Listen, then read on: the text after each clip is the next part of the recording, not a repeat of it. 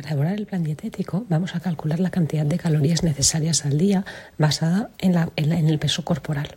Por otro lado, vamos a tener que pesar y evaluar la condición corporal de nuestros pacientes al menos una o dos veces al mes con tal de ajustar la dieta en base al peso óptimo.